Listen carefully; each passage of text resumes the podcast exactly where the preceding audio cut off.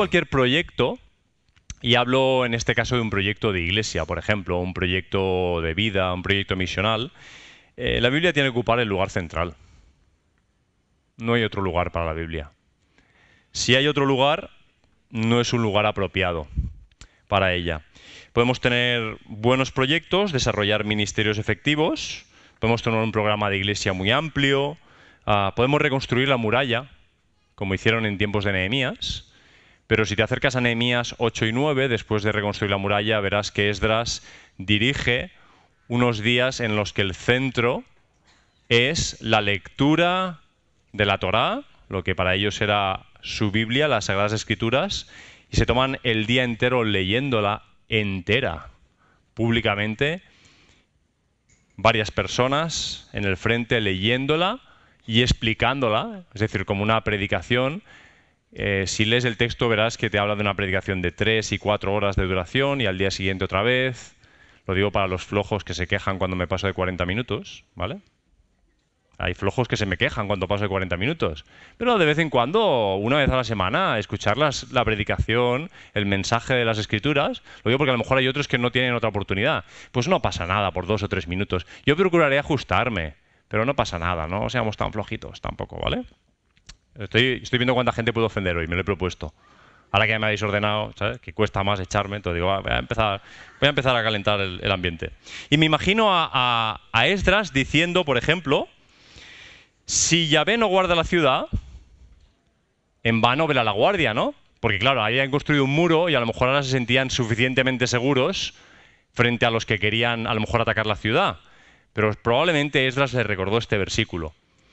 Y creo que no está de más recordarnos a nosotros mismos que si Yahvé no es el que edifica, en vano construimos la iglesia. Podemos proyectar dobles cultos, triples cultos, dobles plantaciones de iglesia y triples y ministerios de todo tipo y podemos nombrar 10 pastores y podemos tener los mejores músicos. Si Yahvé no edifica su iglesia, estamos trabajando en vano.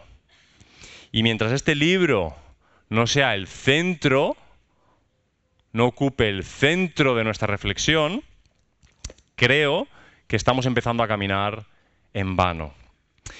Mirad, el conflicto con la palabra de Dios no es otra cosa que un conflicto con Jesús mismo. Os leo un versículo, bueno, tres. Están en segunda de Timoteo, capítulo 3. Dice, desde la niñez has sabido las sagradas escrituras.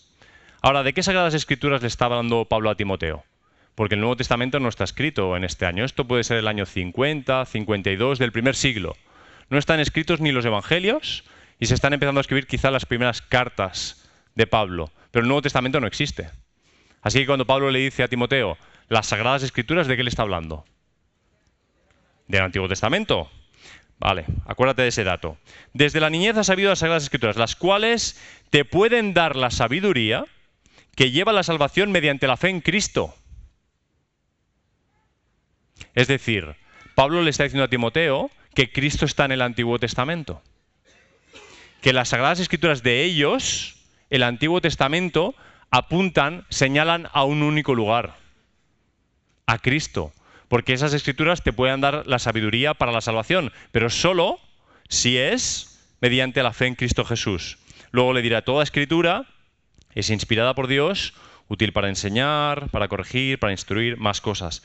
Pero date cuenta que las escrituras que te pueden salvar o te pueden dar la sabiduría para la salvación lo hacen mediante la fe en Cristo, lo que quiere decir que una cosa y la otra no pueden quedar desligadas, porque todas las escrituras señalan única y exclusivamente a Jesucristo, desde el Génesis hasta el Apocalipsis. A las personas tenemos un, gracias a la libertad que Dios nos ha dado, tenemos un amplio margen de decisión sobre qué voz o voces escuchamos. ¿Estáis de acuerdo? hay muchas imposiciones en el mundo, pero al final nadie puede mandar dentro de tu cabeza. Tú mismo gobiernas tu cabeza, espero. Y tú decides qué voces escuchas. A lo mejor no puedes evitar escuchar una voz en el sentido físico. Ahora estás sentado ahí y a no ser que te tapes los oídos, físicamente mi voz te llega. Pero tú puedes darle voz o no. Tú puedes escucharlo o puedes rechazarlo. Es decir, tienes libertad, tienes espacio para prestarle o no oído. Y con lo que voy a compartiros esta mañana, quisiera que saltáramos la barrera de la principal excusa que nos damos cuando pensamos en qué tiempo le estamos dedicando a este libro. Y como el planteamiento que solemos hacer es ese, un planteamiento de tiempo, es decir, ¿qué relación tienes con este libro? Entonces el primer baremo es tiempo, ¿qué tiempo le dedicas a este libro? Y como la vida moderna es como es, la vida moderna nos ayuda a poner ese argumento como titular. No tenemos tiempo. Y ni siquiera me voy a tomar la molestia de discutir este argumento.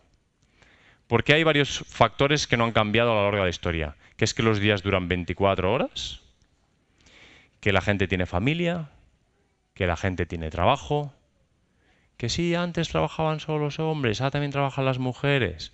Bueno, pues entonces el argumento, la excusa la tendrían las mujeres por lo menos, que tienen más cosas que hacer ahora. Pero los hombres ya trabajabais antes, ¿no? Es decir, durante toda la historia las circunstancias fundamentales han sido iguales. Entonces el argumento del tiempo, yo siendo el primero que dice, muchas veces mi tiempo castiga mi relación con las escrituras, es decir, mi uso del tiempo castiga mi relación con las escrituras, quiero que vayamos más allá de ese argumento. Es un argumento demasiado superficial, porque tenemos la libertad de darle voz a quien queramos, incluidas las escrituras. ¿Estáis de acuerdo con eso? Encuentro que ese argumento, siendo parte de la verdad, la falta de tiempo, es una especie de falso fondo. ¿Sabes? Cuando, cuando la gente quiere. Solo se me ocurre las drogas, el argumento de las drogas, ¿vale? ¿Sabéis cuando la gente quiere pasar drogas por, por el aeropuerto, ¿no? Que ponen maletas ahí con doble fondos y tal. ¿No? Pues el argumento este me parece como un falso fondo de una maleta que detrás esconde otras realidades. Tengo que pensar mejores ilustraciones, ¿eh? Qué, chunga esta. Hay para mí una prioridad pastoral en cuanto a los conflictos. Muchos de vosotros habláis conmigo de muchos temas. Y cuando digo muchos temas, muchos incluyen un porcentaje muy alto conflictos de algún tipo. Y conflictos de algún tipo incluyen un porcentaje muy alto personas. Tenemos conflictos, conflictos matrimoniales, de padres-hijos, en el trabajo, todo tipo de conflictos. Pero pocas personas hablan conmigo de sus conflictos con la Biblia. Y para mí es una de las prioridades. Si hay algo en lo que me quiero sentar con vosotros, es para hablar de qué problemas tenemos con las escrituras, de qué conflictos tenemos en nuestra relación con Jesús. Me gustaría mucho que hablarais conmigo más de esto y entre vosotros.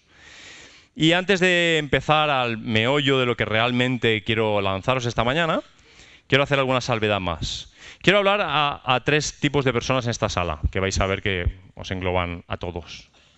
Primero a los que creen, consideran que tienen una buena relación con la palabra. Fíjate que no digo a los que tienen una buena, porque, sino a los que consideran o piensan que tienen una buena relación con la palabra. Mira, lo primero, celébralo. ¿Tienes una buena relación con la palabra? Disfrútalo. Celébralo no depende tanto, tanto de ti, aunque a lo mejor tú estás poniendo de tu parte, pero tampoco depende de eso. Tantas veces queremos tener una buena relación con las escrituras, con el Espíritu Santo, con Dios, y las circunstancias lo impiden o lo dificultan y hay barreras que no sabemos ni cuáles son y no escuchamos a Dios. ¿No os ha pasado eso? Cuando genuinamente, sinceramente, estabais buscando a Dios y le buscabais y le buscabais, pero no le escuchabais? Es decir, no depende tanto de nosotros.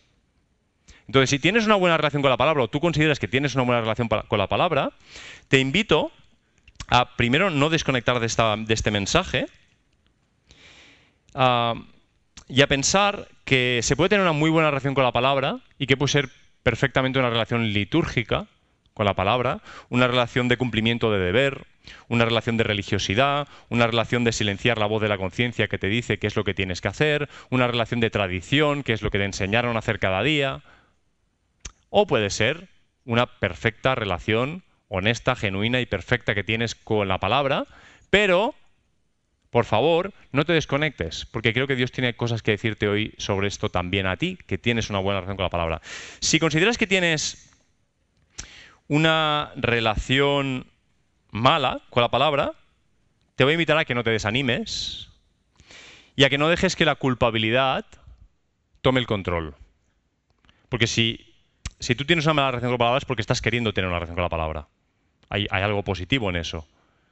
Y normalmente lo que tienes es a sentirte mal, a culpabilizarte, a sentirte poco espiritual, a compararte con otros, a dejar que otras voces a las que no deberías dejar ningún espacio tomen lugar. Entonces te invito a que en esta mañana no te desanimes, no te desconectes de este mensaje, este mensaje es para ti. Si tienes una relación única, una comunicación con Dios, con la palabra, vamos a decirle average, ¿sabes? Media. falta una palabra en español para esto. Estás en la media, estás ahí, eh, ni muy buena ni muy mala, estás en medio. del montón, normal, lo del montón no lo digo para mal, ¿eh? pero la mayoría. Cuidado, me parece que estás en zona de peligro. No te permitas situarte a ti mismo en el pelotón de la mayoría para callar la voz del Espíritu que te está llamando para que atiendas a su voz. Los que están en una mala relación saben que están en una mala relación y que tienen que hacer algo. A lo mejor están bloqueados, pero saben que tienen que hacer algo. Pero cuando nos situamos ahí por en medio, como lo que hace la mayoría, empezamos a darnos el permiso de, bueno, pues no pasa nada porque estoy, no, no me he descolgado del pelotón, estoy en el pelotón, estoy avanzando, llegaré a la meta con el pelotón. Cuidado, eres el que estás en mayor zona de peligro. Y, y sois la mayoría. ¿Te das cuenta? Porque te ubicas ahí porque interpretas que es donde está la mayoría. Entonces creo que la mayoría de nosotros estamos en una zona de riesgo en nuestra relación con la palabra. No te desconectes del mensaje, es para ti. En cualquiera de los tres casos, existe también la posibilidad no me lo puedes negar, de que los criterios que usas para decidir si, estás en una buena relación, en una relación media o en una relación mala, sean malos criterios. Y tu, propia, tu propia evaluación de dónde estás sea incorrecta. Así que por lo menos también debemos de tener la sencillez, la humildad de pensar, a lo mejor no estoy donde creo que estoy. Voy a prestar atención, quizá Dios quiera decirme algo. Y me voy acercando al inicio. Quiero hablarte de tres tipos de conflictos tres tipos de conflictos con la palabra. Conflictos intelectuales, conflictos emocionales y conflictos espirituales. Y os adelanto, no pretendo ser exhaustivo porque no se puede ni de broma en media hora ser exhaustivo con estos temas. Podríamos hacer una serie de cada uno de estos puntos. Solo pretendo abrir una caja en la que tú empieces a rebuscar y el Señor pueda decirte algunas cosas. ¿Vale? Voy a dedicarle más tiempo al primero, menos tiempo al segundo, menos tiempo al tercero. Lo digo para que no te asustes cuando vaya con el primero y digas, madre mía, como los tres sean iguales y te desconectes. No te desconectes. No te desconectes. Y por último, voy a decir, hola, somos seres humanos. No somos compartimentos estancos no vas a tener solo un conflicto intelectual con la palabra y emocionalmente y espiritualmente estarás bien. No solo vas a tener un conflicto emocional, pero intelectualmente y espiritualmente estás bien. Estamos completamente mezclados. Cuando tienes un conflicto intelectual, en cierta manera es emocional y es espiritual. Pero me ha parecido que será pedagógico para todos intentar ver algunos puntos de lo que es un conflicto intelectual, emocional o espiritual con la palabra, porque nos puede ayudar a pensar en ello y a lo mejor nos desbloquea, a lo mejor el Señor nos habla. ¿Os parece? ¿Sí? Vamos bien. Conflictos intelectuales. ¿Estáis ready? ¿Listos? Yo no. Tengo que beber. La boca seca. Cuando pensamos en los conflictos intelectuales, es decir, los que pertenecen al pensamiento, al diálogo, al debate, hay decenas y decenas de argumentos que muy buenos apologetas se han encargado de reflexionar, pensar y de darnos herramientas para reflexionar sobre ellos. Pero los principales suelen tener que ver, muchos de ellos, con el proceso por el que, está, eh, por, el que la Biblia ha llegado a nosotros, o sea, un proceso histórico por el que la Biblia ha llegado a nosotros, por la participación de seres humanos en ese proceso, porque dices, bueno, esto viene de Dios, pero si esto lo ha escrito, si esto lo escribió un tal Mateo, ¿no? O con el proceso del canon, que no sé cuántos de vosotros habéis estudiado alguna vez o habéis pensado en él, que es un proceso extraño. En resumen, por la intervención de personas, humanos, personas, hombres, mujeres, que te dan el argumento para decir, ¿esto cómo va a ser la palabra de Dios? ¿Cómo va a ser lo que Dios tiene para decirme a mí? Si, si en verdad al mismo tiempo me lo están diciendo personas y seres humanos. Bueno, pregunto, ¿qué otros medios podía Dios haber usado para comunicarse con cada persona en particular y a la vez con todos los seres humanos de todas las generaciones y de todos los lugares? ¿Lo has pensado alguna vez? ¿Qué podría haber hecho Dios? Es muy creativo Dios. Siendo yo mucho menos creativo que Él, se me ocurren otras maneras. Él podía haber hablado en voz audible, en el idioma de cada persona, en cada momento histórico, ¿no? ¿No podía haber hecho eso? ¿Sí? Bueno, luego hablamos del Espíritu Santo si queréis. Pero no es el tema exactamente, están las escrituras ahora, ¿no? Hablar a la mente de cada uno en particular. O, ¿qué os parece la siguiente? Hologramas escritos en el cielo, en una lengua mágica, que cada, cada persona que mira la interpreta como su propio idioma. ¿Te imaginas? Que sales a la calle, levantas los ojos al cielo y ves las escrituras en las nubes y lees y es tu idioma y Dios te habla. O sea, podía haber usado otras formas o no.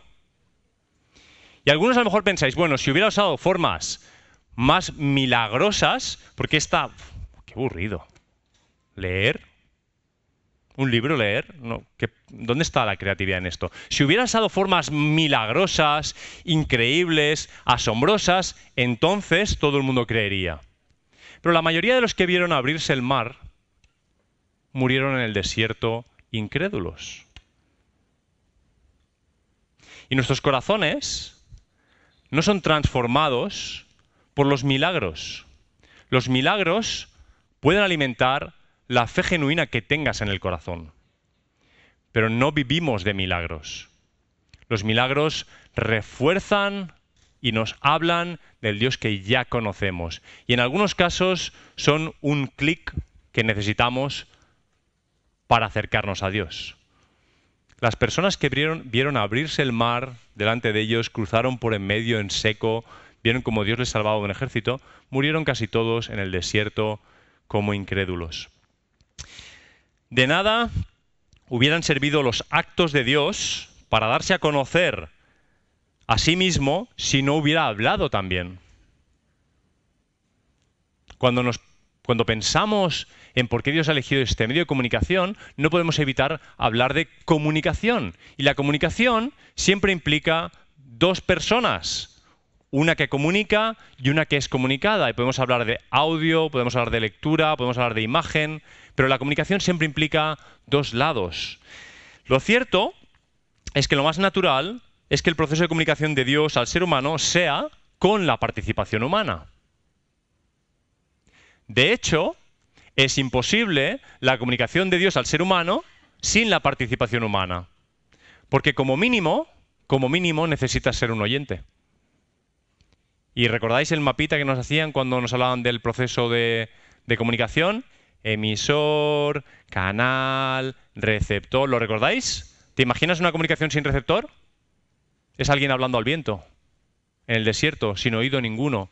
Nadie lee, nadie escucha. En el momento en que hablamos de la comunicación de Dios al ser humano, el ser humano es un participante. Por lo tanto, ¿por qué es tan rara la participación humana cuando hablamos de la Biblia? Juan 17, versículos 7, 8, dice, ahora, Jesús le dice a los discípulos, ahora han conocido, está hablando a Dios, todo lo que me has dado, que todo lo que me has dado viene de ti, porque yo les he dado las palabras que me diste y las recibieron y entendieron que en verdad salí de ti y creyeron que tú me enviaste. Mira qué participación humana. Uno, recibir las palabras de Jesús. Jesús las recibe y las da. Los humanos las reciben. Además de recibirlas, las entendieron. Además, las creyeron. La participación del ser humano en cuanto a la Biblia es indispensable. No puede no existir. ¿Por qué entonces es tan rara la participación de los humanos en la Biblia en el tema del canon? ¿Por qué es tan raro que seres humanos la escribieran? ¿Qué tiene de raro? Lucas va a decir lo siguiente cuando empieza su Evangelio. Por cuanto muchos han tratado de compilar una historia de las cosas que entre nosotros son muy ciertas, es decir, él está diciendo, he leído otros libros, he escuchado a otras personas que están juntando los datos de lo que hemos vivido y lo están escribiendo, como el que escribe una biografía, como el que escribe unas memorias. Y Lucas dice, tal como nos las han transmitido los que desde el principio fueron testigos oculares y ministros de la palabra. También a mí, Lucas, me ha parecido conveniente, después de haberlo investigado todo con diligencia desde el principio, escribírtelas ordenadamente. ¿Te das cuenta de lo que está diciendo Lucas? Me he enterado de todo lo que pasó lo que vi con mis ojos, le he preguntado a Pedro lo que vio él, le he preguntado a Juan lo que vio él, he leído lo que ha escrito Mateo y luego lo he puesto en orden todo y te lo escribo para que te enteres. ¿Es un proceso humano o no lo es? Claro que lo es. Es una persona reflexionando, es una persona entendiendo, es una persona escribiendo.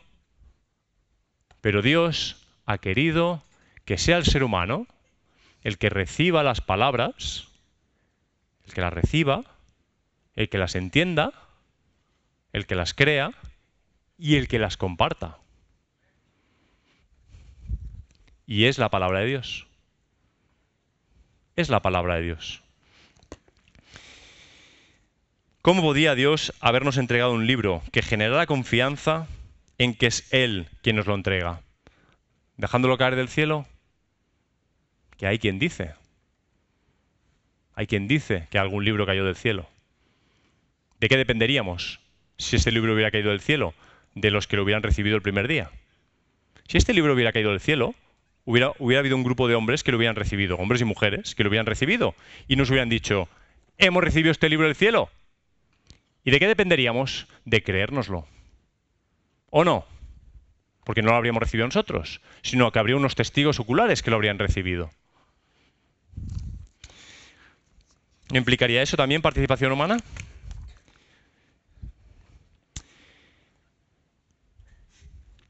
Miles de personas inevitablemente han actuado en la historia de cómo hemos recibido la Biblia y han sido mediadores de la palabra de Dios, pero al mismo tiempo han sido filtros de coherencia y de la revelación de Dios los unos con los otros. ¿Me explico?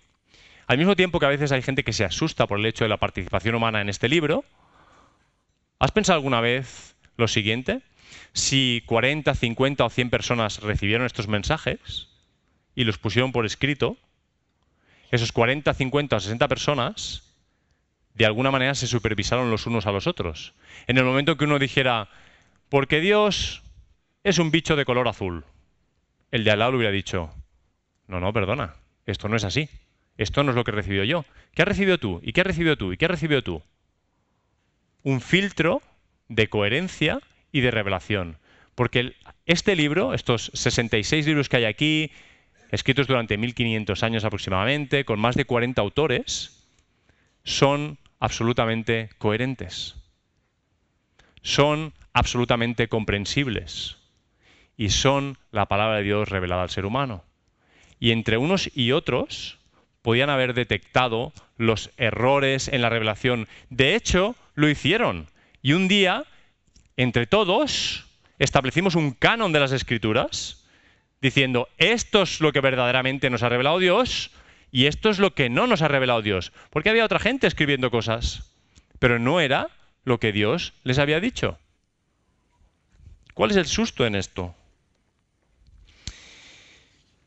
Ser humano se ha convertido en el portador de la palabra, eh, en un agente activo de la palabra de Dios, en el proceso de acercar la palabra de Dios, predicar la palabra de Dios, anunciar la palabra de Dios, escribir, extender la palabra de Dios, comprender la palabra de Dios, creer la palabra de Dios.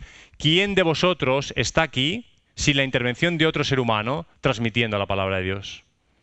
Quizá entre nosotros hay alguno, alguno que nació en algún sitio donde nadie habló de Dios jamás y un día estando solo en una canoa en un río perdido, Dios le habló. Quizá hay alguno entre nosotros, pero todos nosotros en general hemos recibido la palabra de Dios por medio de personas que han recibido la palabra de Dios. ¿O no es así? ¿Por qué nos va a asustar que esto, en esto haya la participación de seres humanos? ¿Qué conflicto intelectual tiene eso? Si somos seres creados desde el origen como seres comunicativos, nacemos en un medio social, nacemos en el medio de la familia, nacemos comunicativos. Lo que tenemos que aprender es a comunicarnos para que todo lo demás funcione. Dependemos de la comunicación. Un segundo conflicto intelectual, y es el último que os menciono y será mucho más breve, que, que, tienen muchas personas con este libro y con lo que dice, es que dicen que no tiene validez para hoy, que no es pertinente hoy, que no tiene eficacia. Dice 1 Pedro 23, 1 Pedro 1, 23, 25, habéis nacido de nuevo, no de una simiente corruptible, sino de una que es incorruptible, es decir, mediante la palabra de Dios que vive y permanece. Te lo resumo. Habéis nacido por la palabra de Dios que vive y permanece. Porque toda carne es como hierba, toda su gloria como la flor de la hierba, séquese la hierba, cáese la flor, mas la palabra del Señor permanece para siempre, y esta es la palabra que os fue predicada. ¿Cuántas cosas han permanecido en los últimos 3.000 años de la historia humana? ¿Cuántas? Recordadme un imperio. Recordadme una tecnología que no haya sido superada. Recordadme, recordadme cosas que hayamos creado los seres humanos y que hayan permanecido para siempre. Casi todas las que podáis decir son cosas que creó Dios. La comida. No, vegetarianos, veganos, carnívoros. Bueno, pero comemos. Eso fue idea de Dios. La familia. ¿No? Las cuestiones que permanecen son aquellas que ha pensado Dios. ¿Esto no es válido? Pues depende para qué. Claro, si te acercas a este libro esperando comprender física cuántica, yo como pastor te digo, no, no, es, no es eficaz. No habla mucho de física cuántica. Si pretendes entender aquí eh, la implicación de las altas tecnologías en el comportamiento del ser humano, pues tampoco habla mucho de eso. Este libro fue escrito con un propósito. Dios escribió este libro para comunicar al ser humano su voluntad de salvarle y su voluntad de tener una relación con Él, su voluntad de restaurar nuestra caída, su voluntad de reconstruir el mundo. Y si este libro no es eficaz, decidme qué hacéis aquí. Porque mientras sigamos viendo vidas reales, de personas reales, que son transformadas porque leen este libro, entonces este libro es eficaz. Entonces, cuando la gente dice, es que no es eficaz, no me ayuda con mi adicción al tabaco, por ejemplo. Pues claro, el propósito general de este libro no es ayudarte con tu adicción al tabaco. Pero te digo, tenemos otra pregunta lícita que hacernos. ¿Es este libro eficaz para cosas más particulares, aparte de la salvación? ¿Qué pensáis? Dice Hebreos 4, la palabra de Dios es viva y eficaz.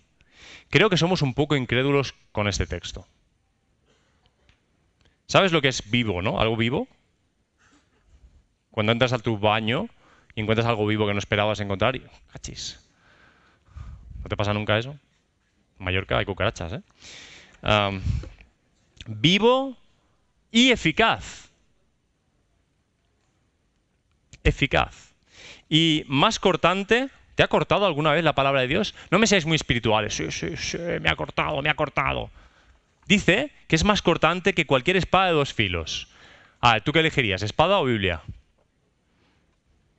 Todos elegiríamos Biblia. No, que me corte la Biblia. Si te corta la Biblia, no sangrarás, pero te va a cortar el alma. Y, la mitad estáis como así, como por incrédulos.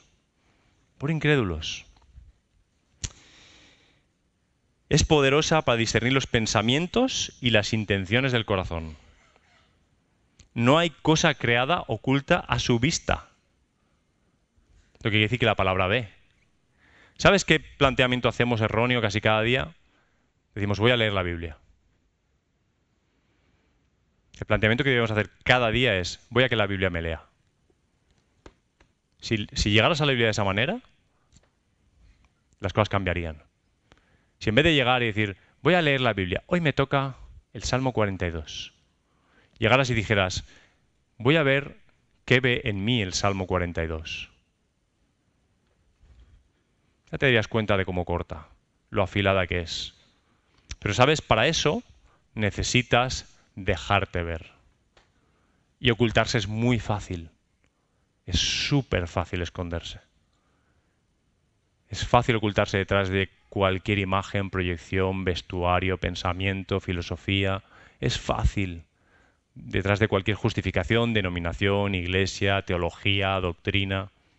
Es fácil. Dime, ¿qué derecho tiene esto a decirte cómo ser padre? ¿Tiene derecho? Mm, no hables muy rápido. ¿Cuántas veces lo consultas cuando tienes temas con tus hijos? ¿Cuántas veces buscas aquí respuestas para los problemas que tienes para criar a tus hijos? ¿Cuántas veces buscas aquí que la Biblia te lea a ti, que lea tu corazón y te informe de cómo ser marido o esposa? De cómo ser trabajador. ¿Qué autoridad le otorgas a este libro? Puedes leerlo tanto como quieras. Conozco ateos que la conocen mejor que yo. De largo. Literalmente. Pero conocerla literalmente puede no significar absolutamente nada. Puede ser incluso un veneno para tu vida. Gente que conoce literalmente este libro, conoce bien lo que dice, entienden los géneros literarios, las metáforas, mejor que tú y que yo, entienden bien los contextos históricos, pero no han dejado jamás que este libro les lea. No confundamos los términos. Leer la Biblia puede ser un ejercicio deportivo, cultural, amenizante. Puedes tenerla en tu lavabo para cuando vas al baño, puedes tenerla en tu mesita de noche para leerla un poquito antes de dormir. No significa o puede significar absolutamente nada. La pregunta no es si lees la Biblia, la pregunta es qué relación tienes con la palabra de Dios.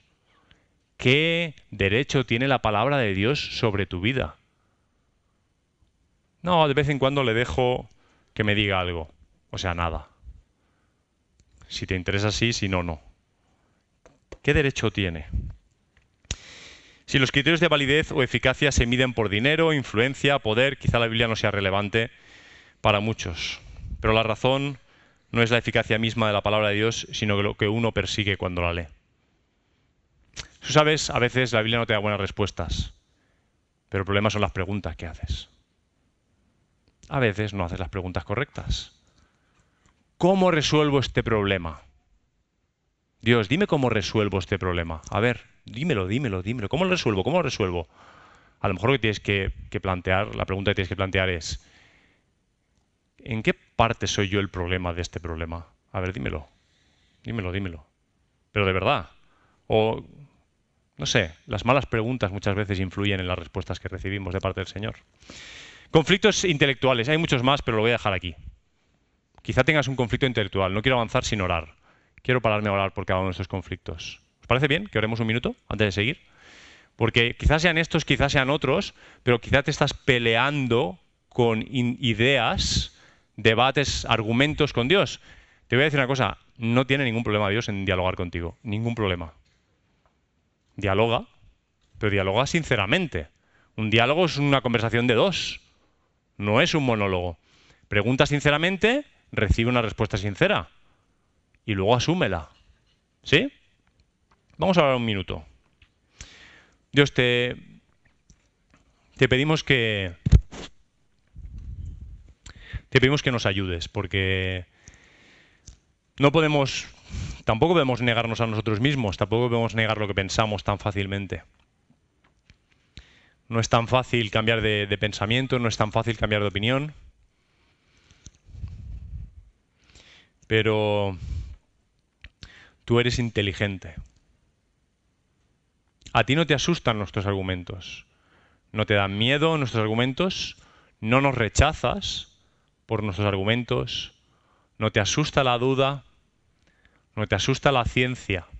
Tú has creado la ciencia. Tú has creado la sabiduría. Tienes respuestas. te pido que nos ayudes a preguntarte con honestidad. No desde la rabia, desde el temor, desde el miedo, desde la soberbia. Vamos a preguntarte con honestidad, Señor. Por favor, ayúdanos a ser honestos preguntándote y abrir nuestro corazón, nuestros oídos a tus respuestas y actuar en consecuencia. Te lo pido en tu nombre. Conflictos emocionales. Os he dicho que tardaría menos en cada uno, ¿vale? Os voy a hablar solo de dos emociones. Dos. La primera, el miedo. El miedo está muy explotado en nuestra sociedad. El miedo. Y todo el pueblo contemplaba los truenos y los relámpagos y el sonido del shofar, un cuerno. No sonaba, pero te lo imaginas. Y el monte humeaba. ¿Te imaginas una montaña entera como humeando, como encendida? Y viéndolo, el pueblo se estremeció y se mantuvieron lejos. Y dijeron a Moisés, habla tú con nosotros y escucharemos, pero no hable Dios con nosotros, para que no muramos. Y Moisés respondió al pueblo, no temáis, porque para probaros vino Dios, a fin de, que su temor esté delante de vosotros, para que no pequéis. Y el pueblo se mantuvo en pie a lo lejos, mientras Moisés se acercaba a la densa nube allí donde estaba Elohim. El miedo nos ha movido desde siempre. Vivimos con miedo y a veces vivimos por y a través del miedo. Y muchas veces en las cosas que hacemos o dejamos de hacer, si escarbamos un poco, descubrimos temores. Temores de todo tipo.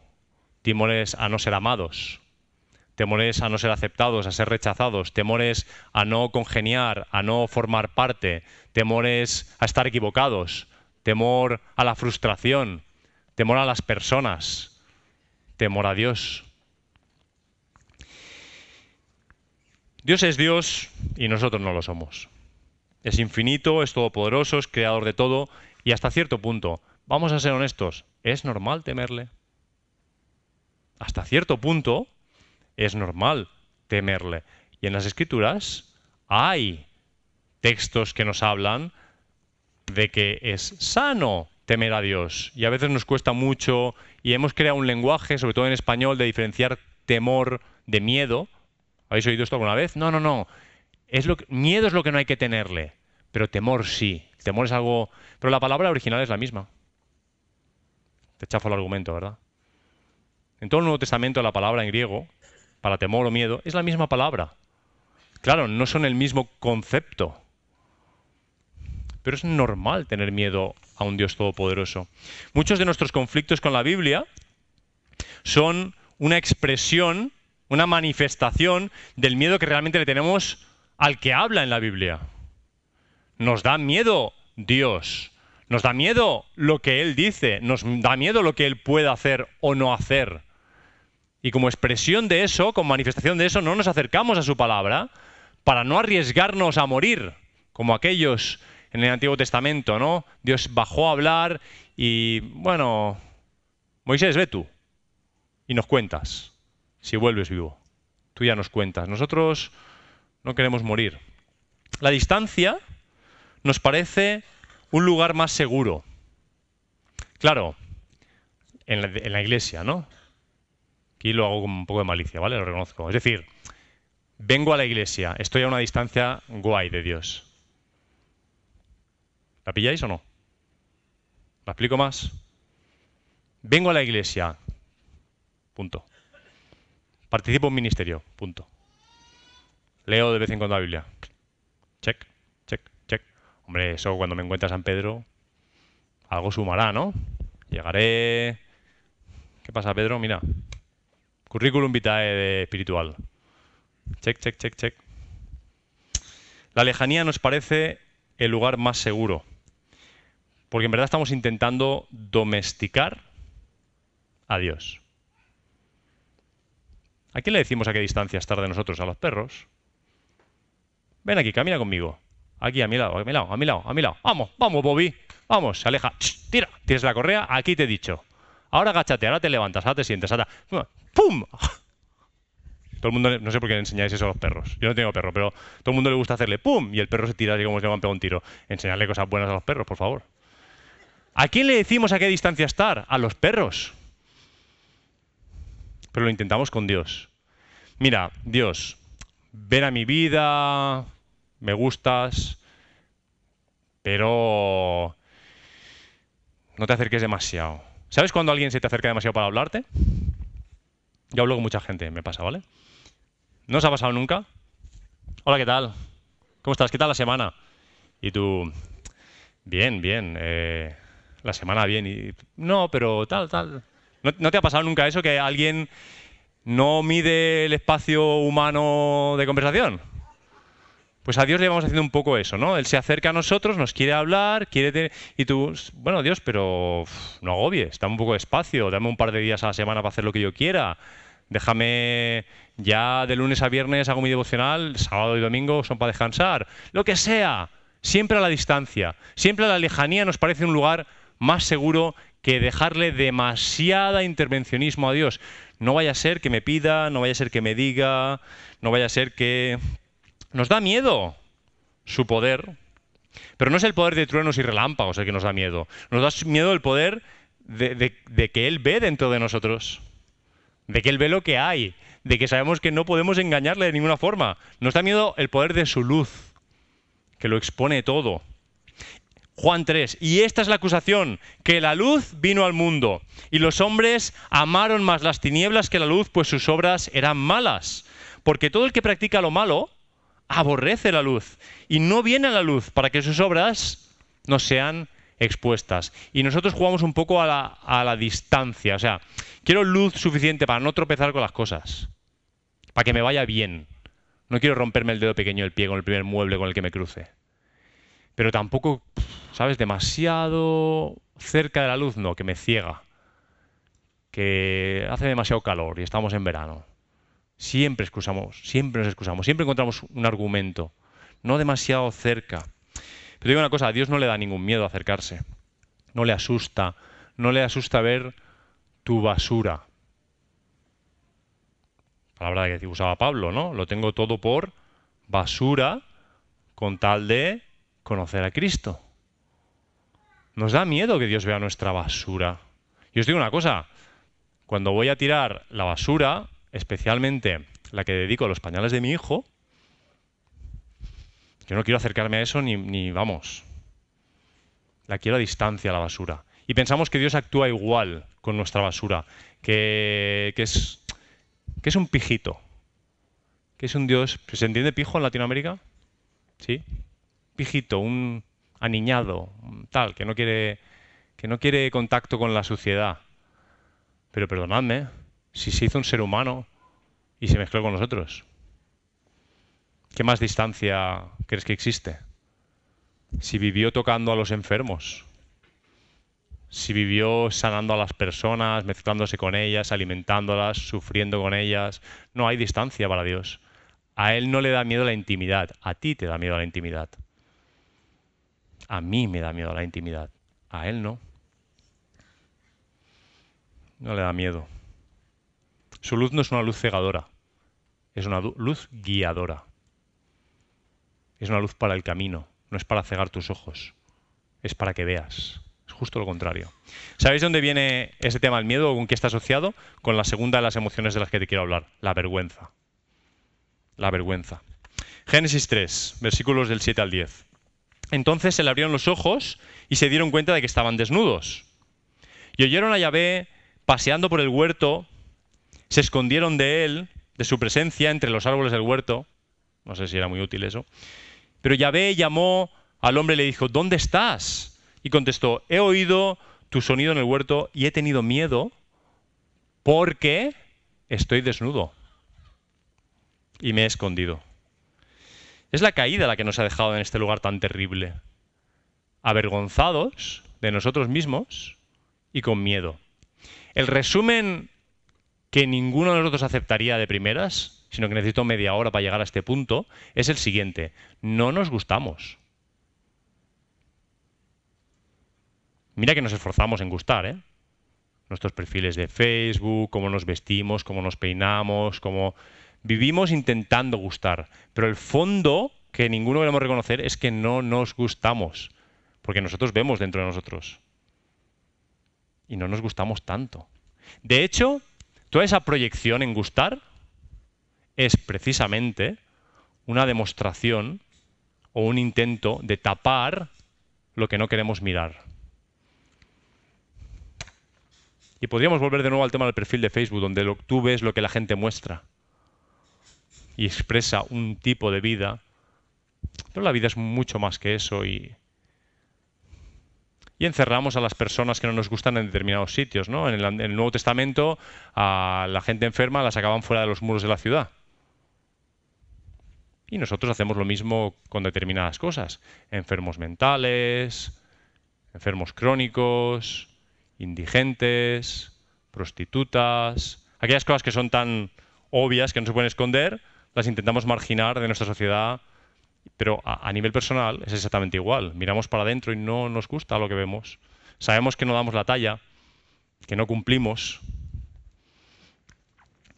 Buscamos aceptación desesperadamente en los demás, como una droga que nos ayuda a olvidarnos de la realidad que en verdad vivimos por dentro. Y alejarnos de la Biblia es una manera de no tener que enfrentarnos a la verdad que constantemente nos vuelve a invitar a mirar hacia adentro. Dios está diciendo, deja de echar balones fuera, asume tu responsabilidad. Y no quieres escuchar ese mensaje, no te apetece. Y, es muy insistente, porque te lee, te ve. Estamos tan rotos.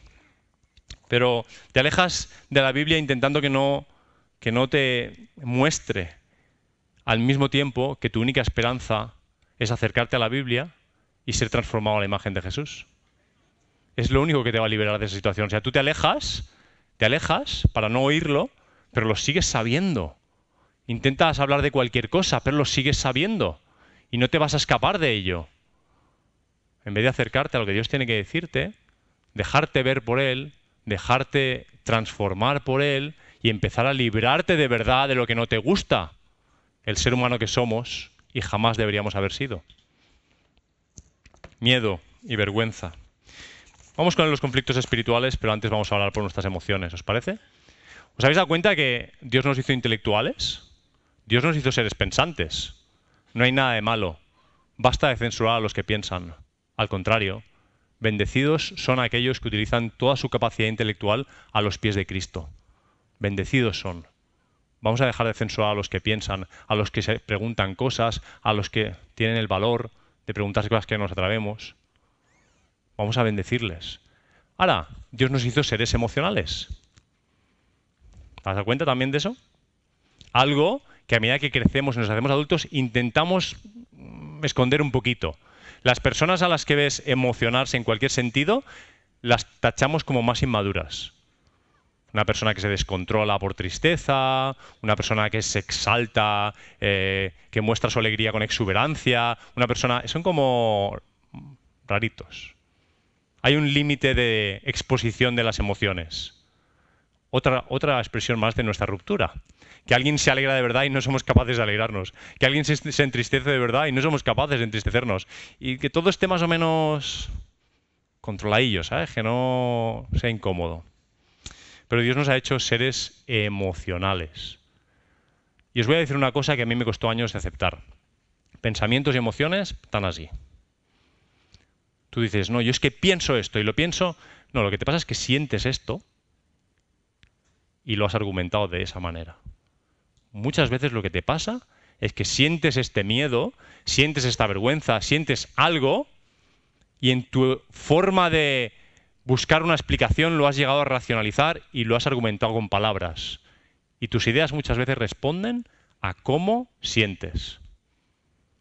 Vamos a hablar. Señor, honestamente los que estamos aquí no tenemos ni idea de cómo cambiar nuestros sentimientos o nuestras emociones. No sabemos cómo se hace eso, no sabemos. Con las ideas todavía tenemos un cierto... Podemos dialogar de ideas hasta que otra nos convence, pero con las emociones ¿Cómo cambiamos nuestras emociones? Pero estamos llamados a poner nuestras emociones a tus pies. Tú eres el Dios de las emociones.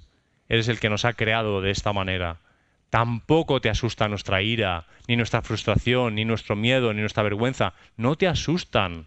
Quieres tratar con nosotros. Quieres enseñarnos. Quieres movernos a través de las emociones. Te ruego que nos ayudes, Señor, a no alejarnos de tu voz, porque emociones nos impulsan. Ayúdanos a no dejarnos mover por las emociones, sino por tu palabra. Tu palabra debe guiar nuestros pensamientos, tu palabra debe guiar nuestras emociones. Te lo rogamos en tu nombre. Amén. El mundo moderno antes, antes cuando la modernidad mandaba, el pensamiento mandaba. En la posmodernidad lo que manda son las emociones. Siéntete bien, eso es lo que tienes que hacer, lo que te haga sentir bien. Mientras no hagas daño a los demás, lo que te haga sentir bien es lo que tienes que hacer. La modernidad no tenía razón, la posmodernidad tampoco. La palabra de Dios está por encima de las ideas y los pensamientos. La palabra de Dios está por encima de las emociones. Nunca será un argumento frente a la palabra de Dios. No, no, yo pienso esto. ¿Y qué? ¿Pero qué dice la palabra sobre eso? O nunca será un argumento, yo me siento así. Si me siento así es porque es así. Ese es el argumento de muchos. Yo vivo de esta manera porque me siento así. A lo mejor tu sentimiento está mal. ¿Qué dice la palabra de Dios sobre tu sentimiento? Último, conflictos espirituales. Os he dicho que va a ser la más breve, pero también es de la más delicada. Os digo dos cosas sobre esto. La primera, la relación entre el Espíritu Santo y la palabra. Y me meto en berenjenal, ¿vale? Os lo anuncio. Porque no recibisteis espíritu de esclavitud para estar otra vez en temor, sino que recibisteis espíritu de adopción por el cual clamamos, Abba Padre. El espíritu mismo da testimonio a nuestro espíritu de que somos hijos de Dios. Hay corrientes teológicas, denominaciones, doctrinas, y nosotros no estamos ajenos a esto, que empujan muy fuerte la Biblia. Y hay otras que empujan muy fuerte el Espíritu Santo. Y hemos llegado a una especie de esquizofrenia, que es una palabra muy bonita, que si te vas al griego original, como dijo mi pastor valenciano el otro día, si no dices algo griego, no sé si lo he dicho hoy, esquizofrenos, mente dividida. Mente dividida. Pues tenemos una especie de esquizofrenia espiritual entre el espíritu y la palabra. Están los del espíritu y están los de la palabra. Qué chorrada, qué bobada más grande. Qué absurdo.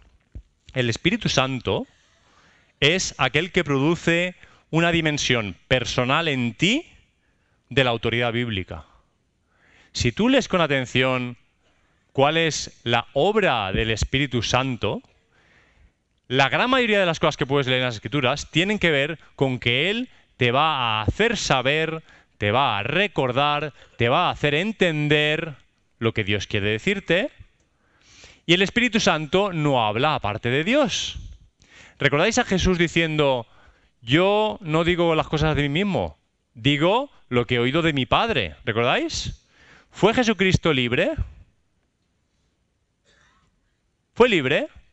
Él eligió transmitir el mensaje de su Padre. Y el Espíritu Santo es libre. ¿Dónde está el Espíritu de Dios? A libertad. Nos encanta. O sea, si, si hablamos de Dios, no hay libertad, es como formalidad. El Padre, ¿no? El Padre, el Padre. Si hablamos de Jesús, sacrificio. Tal. Si hablamos de Espíritu Santo, libertad. Pero si son el mismo. ¿En qué espíritu has creído tú? ¿O en qué padre has creído tú? Los del Espíritu, los de la Biblia, los esquizofrénicos. ¿Dónde estás tú? ¿Qué pastillita te tomas para tu, tu historia? Es uno de los conflictos más absurdos y más dolorosos y que más daño está haciendo a muchos hijos de Dios, que han recibido un espíritu para decir, papá, papá. Pues mi hijo no sé qué entiende la libertad, pero os aseguro que tiene la libertad de hacer lo que le da la gana en casa.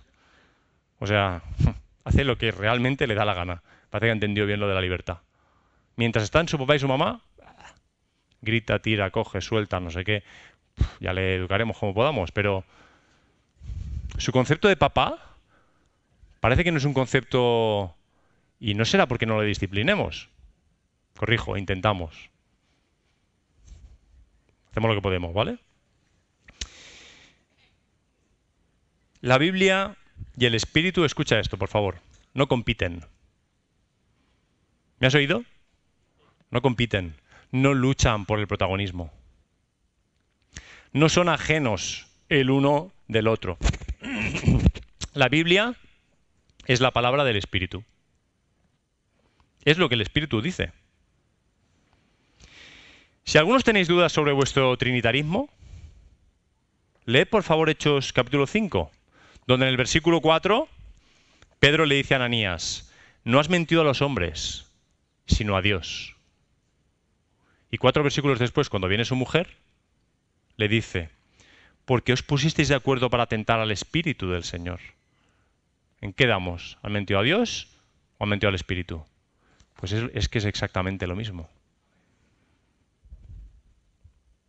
Yo sé que lo de la Trinidad funde un poco los plomos, pero...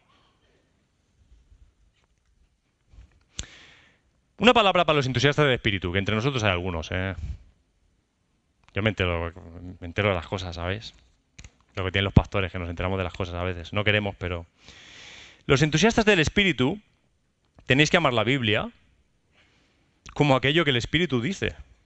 O no habéis entendido al espíritu. ¿Estamos? Entusiastas del Espíritu Santo. Si no amáis lo que el Espíritu dice, ¿cómo amáis al Espíritu? Los amantes de la palabra deberían rendirse completamente al Espíritu de Dios. ¿O no han entendido la palabra de Dios? ¿Habéis oído la palabra bibliolatría? ¿La habéis oído alguna vez? Alerta para los bibliólatras, los de la palabra, palabra. Claro, los de la palabra no tienen que ser bibliólatras, pero algunos llegan a serlo. Esto es Dios. No, mira, esto es la palabra de Dios. Quiero decir que está supeditada a Dios. Es lo que Dios dice. No le pasa por encima a Dios. ¿Me coscas o no? ¿Lo pillas o no? Pues no tenemos palabra para los espirituólatras pero también los hay. De la misma manera que hay bibliólatras, hay algunos espirituólatras, que la palabra, perdonadme, pero es, un poco desagradable, son aquellos que son del espíritu, del espíritu, del espíritu, pero, pero no sé de qué espíritu. No tengo ni idea de qué espíritu, os lo, os lo confieso. No parece ser el mismo que yo conozco. El Espíritu Santo no es otro que Jesús, no es otro que Dios. Jamás dará un mensaje contradictorio. Para acabar esto, usaré palabras de John Stott, él dijo, debemos mantener juntos a la palabra de Dios y al Espíritu, puesto que lejos del Espíritu la palabra está muerta. Grábate esto a fuego. Lejos del Espíritu la palabra está muerta, mientras que lejos de la palabra el Espíritu es ajeno. Lejos de la palabra el Espíritu es ajeno. Si el Espíritu en el que tú crees no es un Espíritu que te habla la palabra, sal corriendo, huye en dirección contraria. Y para acabar, pues estábamos hablando del conflicto espiritual entre el espíritu y la Biblia, que no existe, ya os lo digo, lo hemos creado nosotros. La segunda cosa que quiero deciros es espíritus versus espíritu. El espíritu, 1 Timoteo 4, 1, 2, el espíritu dice claramente que en los postreros tiempos algunos apostatarán de la fe, escuchando a espíritus engañadores y a doctrinas de demonios, por la hipocresía de mentirosos que teniendo cauterizada la conciencia, y el texto sigue. Y fíjate cómo ha vinculado el texto dos realidades.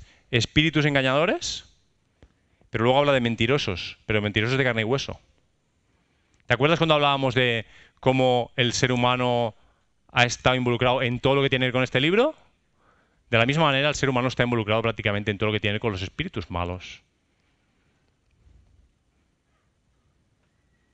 Cuidado, hay espíritus que te alejan del espíritu. Hay espíritus mentirosos. Y es curioso que les llame mentirosos cuando el Evangelio de Juan, hasta en dos ocasiones, habla del Espíritu Santo como el Espíritu de la verdad. El Espíritu de verdad. Oro y acabo. Tienes conflictos con la Biblia de, muchos tipos.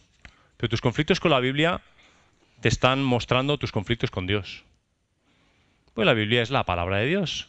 Es lo que Dios quiere decirte hoy a ti. Si no le dedicas tiempo a la Biblia, no se lo dedicas a Dios. No te importa lo que tiene que decir. Ya está. Dejemos de excusarnos. No te importa lo suficiente.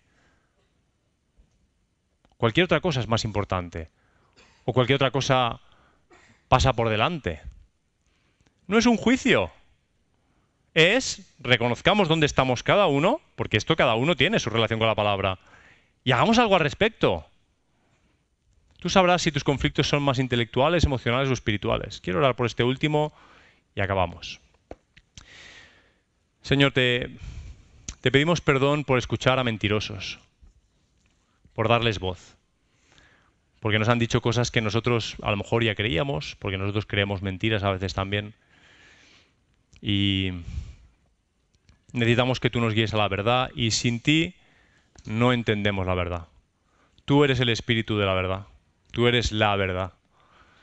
Y dependemos de ti, Señor, y la verdad tú la has comunicado por escrito para nosotros y tu Espíritu quiere enseñarnos lo que significa cada cosa que está aquí. Dependemos de este libro. No hay nada que podamos emprender en esta vida que tenga sentido lejos de tu palabra. Tu palabra es nuestra luz, que guía nuestro camino, que nos ve, nos sana. Por favor, Rescátanos, Señor, de espíritus que, que son espíritus mentirosos. Personas equivocadas, personas que se han mezclado con quien no debían y que tienen que ser rescatadas. Digámosles la verdad, Señor. Estemos preparados para presentar defensa cuando se nos pida razón de la esperanza que hay en nosotros, porque conocemos la verdad. Guía a esta iglesia, Señor, guía a cada persona en esta iglesia y a cada persona que no ha venido hoy también, por la razón que sea, a tener una relación honesta, no tradicional, no litúrgica, no obligatoria, no por deber, no por, malas, no por malos sentimientos, sino una relación sincera con lo que tú tienes que decir, a cada uno, que podamos pues, exponernos a tu palabra y, y escucharte y, preguntar sin miedo y reconocer nuestro miedo y nuestra vergüenza y nuestras dudas y lo que no entendemos.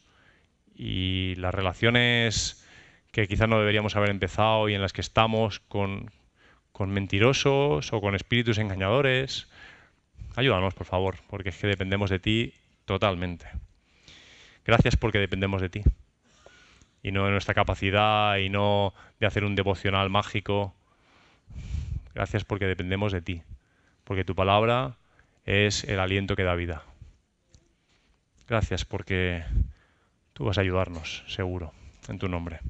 Amén. Thank you.